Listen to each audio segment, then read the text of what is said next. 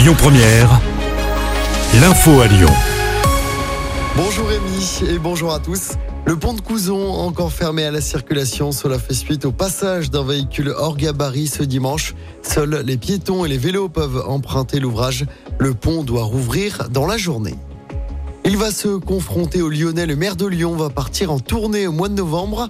Grégory Doucet se présentera devant les Lyonnais dans chaque arrondissement. Objectif, faire le bilan à mi-mandat après trois ans à la tête de la ville et alors qu'il a annoncé qu'il se représenterait. Dans l'actualité locale, un adolescent gravement blessé dans un accident de trottinette dans l'agglomération lyonnaise.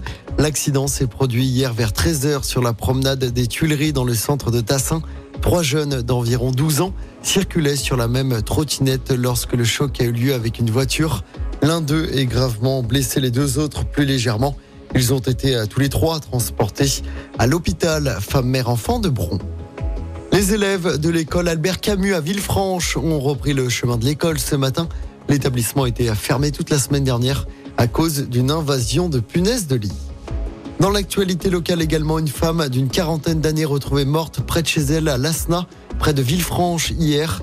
Des recherches avaient été lancées la veille alors que sa disparition avait été jugée inquiétante. Un hélicoptère et un chien spécialisé ont notamment été mobilisés.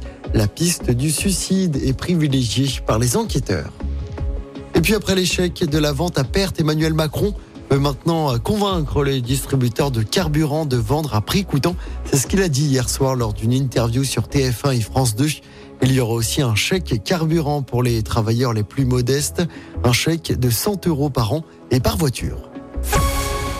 En sport du rugby d'abord, lors du premier match de la Coupe du Monde à Lyon à l'OL Stadium, le Pays de Galles a largement battu l'Australie hier soir. Victoire 40 à 6.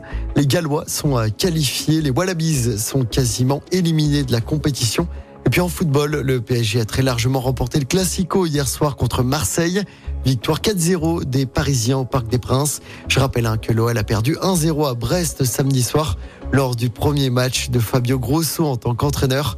L'OL est avant-dernier au classement avec seulement deux points en six matchs.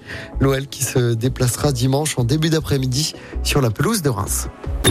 Écoutez votre radio Lyon Première en direct sur l'application Lyon Première, lyonpremière.fr et bien sûr à Lyon sur 90.2 FM et en DAB+.